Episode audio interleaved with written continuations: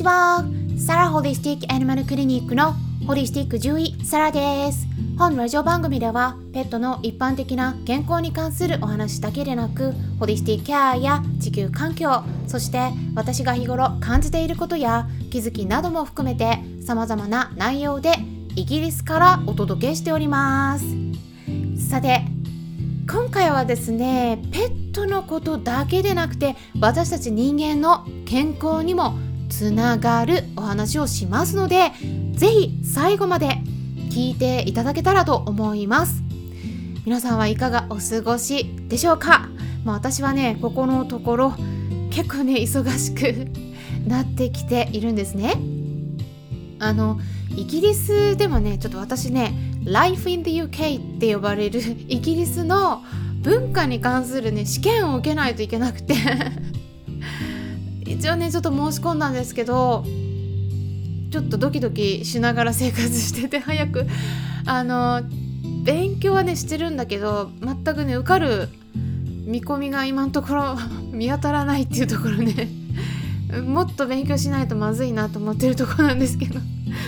イギリスの文化についての試験ね以前もねちょっとねうん。どんな試験が出るのかってこうね意外にねワンちゃんに関する試験もね出るんですね。具体的なねあのどん。な試験が出るのかとかねあの皆さん。にお話ししたことありましたけれどもうん。まあそういったね勉強もしながら、まあ、他の仕事もやりつつそしてクラブハウスにも顔を出してお話しさせてもらったりとかねいろいろと活動しているところです。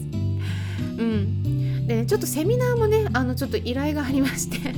セミナーしないといけないんですけれどもね、うん、それのねスライドもちょっと作っていかないといけないんですが皆さんねあの昨日もねお伝えしましたけれどもクラブハウスの招待状、うん、私ねたくさんちょっと今ねドカッともらったんで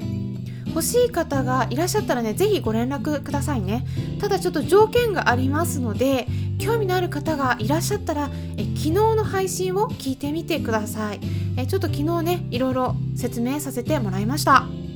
そしてね本日夜9時からはクラブペットのホリスティックケアにてみんなで自己紹介してつながろうっていうねゆるい雑談ルームを立ち上げますので興味のある方は是非お気軽にご参加ください。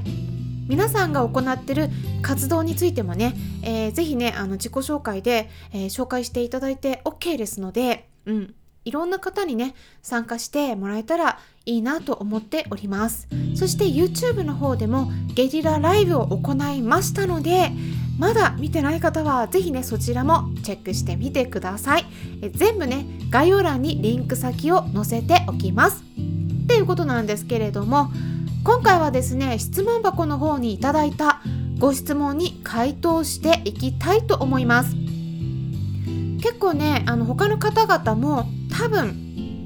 うん、あの疑問になってる方多いんじゃないかなと思うようなご質問でしたので、うん、ちょうどねいいんじゃないかなと思います。皆さんにね是非知ってもらいたい内容になりました。ということでえいただいたご質問はこんな文章でした。近年公害、えー、香りの害って書きますけれどもね漢字2文字。公害ね。公害っていう言葉を耳にするようになりました。身近な公害といえば柔軟剤。柔軟剤は体に悪いと聞いたので我が家は猫たちの健康被害を考慮して柔軟剤の使用をやめました。柔軟剤における健康被害など気をつけなければならないことがありましたら教えていただきたいです。っていうご質問だったんですけれどもこれはですね猫ちゃんに限らず私たち人間にとってもねいろいろ情報があります。うん。でね他の動物にとっても非常に重要なポイントなんですね。なのでね是非ちょっとね聞いていただければと思うんですね。であのなぜかと言いますと、まあ、こういったね柔軟剤に限らないんですね。あの洗濯物を洗うための洗剤の中によく香料が入ってますね。うん、で注意しなければならないのはここね是非ね混同しないでいただきたいんですがこういった香料っていうのはアロマセラピーで利用されるような普通のエッセンシャルオイルって言われるつまり精油って言われるねもの、うん、これとはね全く違うものです。ですから香りの害と書いてね香害って読みますけれどもあのこれとねアロマセラピーとねごっちゃにしないでもらいたいなと思います。うん。あの香料としてね使われてるものはね科学的に合成されたものなんですね。なので天然のものではないです。で何をどうやって使うのかっていうのが重要になってくるので、うん、アロマセラピーとかハーブとかでね利用されるようなその天然の材料だけで作られた無添加のものとかを利用するような場合とこういった洗剤ね香料入りの洗剤とか柔軟剤、うん、っていうのはね同じものとして考えることは全くできないですのでここねごっちゃにしないようにお願いします。でねあのー、そういった香料の話に戻るんですけれどもあの EWG って聞いたことありますかね？EWG この3文字ね、うん、これは略語になるんですけれどもあの英語でお伝えすると Environmental Working Group って呼ばれるね。これ環境ワーキンググループって呼ばれる。これあのちょっと日本だと馴染みがない、えー、言葉だと思うんですけど、うん、これはねアメリカで専門家たちがさまざまな研究結果をね発表してる NPO 団体になるんですね。で、えー、そこからねこの香水の中に発がん性が疑われる物質がいろいろ見つかってるという報告が出ています。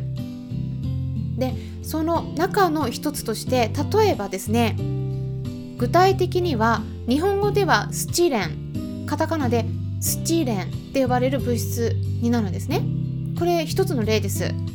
ただ、ね、英語だとねちょっと多少ね読み方が変わったりするので、うん、英語だとスタイリンって呼ばれるんですけどねスタイリン。でも日本語だとスチレンですね、うん、でこの成分っていうのはねこの IARC って言って国際がん研究機関ね。うん、国際がん研究機関の方でねこう発がん物質に関してグループ分けしてるんですよね。でその中のねこのスチレンっていうのはグループ 2A に分類されてるんですね。グループ 2A っていうのは上から2つ目のところでね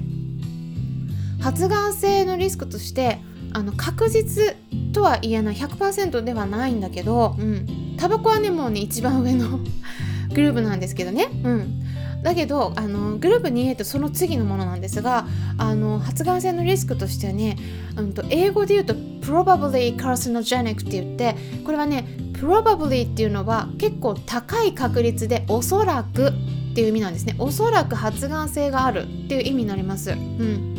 結構ある程度の発がん性があるというね証拠はある程度揃ってるんですね、うん、でその物質が一つがスチレンですね。あとはですね2011年にあの洗剤の中を調べた結果やっぱりねこれも、うん、別の研究結果になるんですけどねやっぱりね発がん性のある成分がこう見つかったっていうね研究結果。これはアメリカのワシントン大学から公表されています。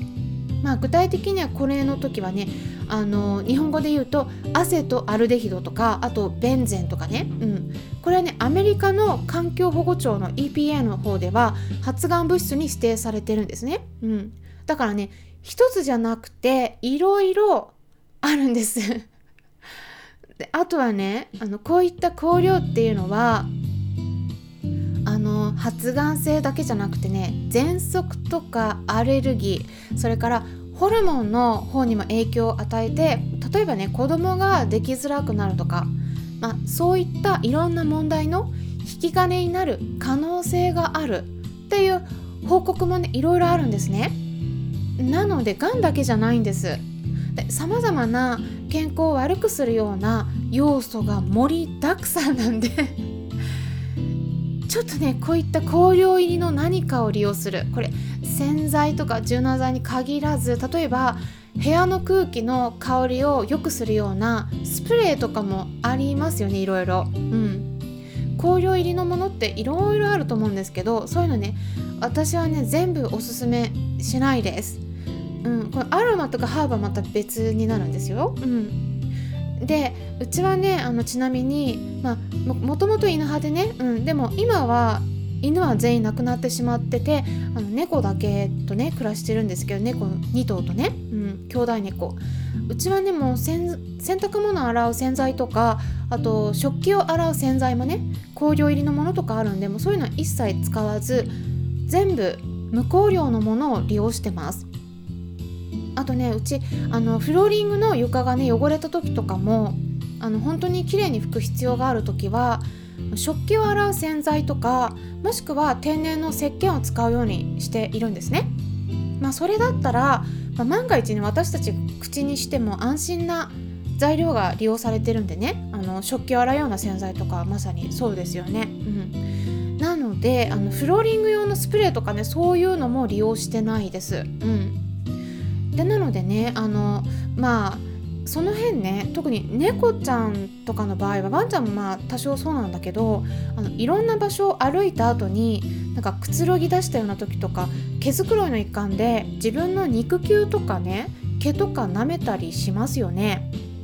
だからねあの特に猫ちゃんはあの体への影響が強く出やすいって言われていますよねなので是非ね工夫してあげた方がいいんじゃないかなって思うんですね。うん。まあ、ワンちゃんもねあの足先舐めたりする子も結構いるので是非ねワンちゃんの飼い主さんも気をつけてみてください。今回は紅葉とか洋服を洗うための洗剤などによる体への影響についてお話ししていきました。参考になったという方はよろしければいいねボタンのクリックとかフォローもしていただけたら嬉しいです。それではまたお会いしましょう。ホリスティック獣医サラでした。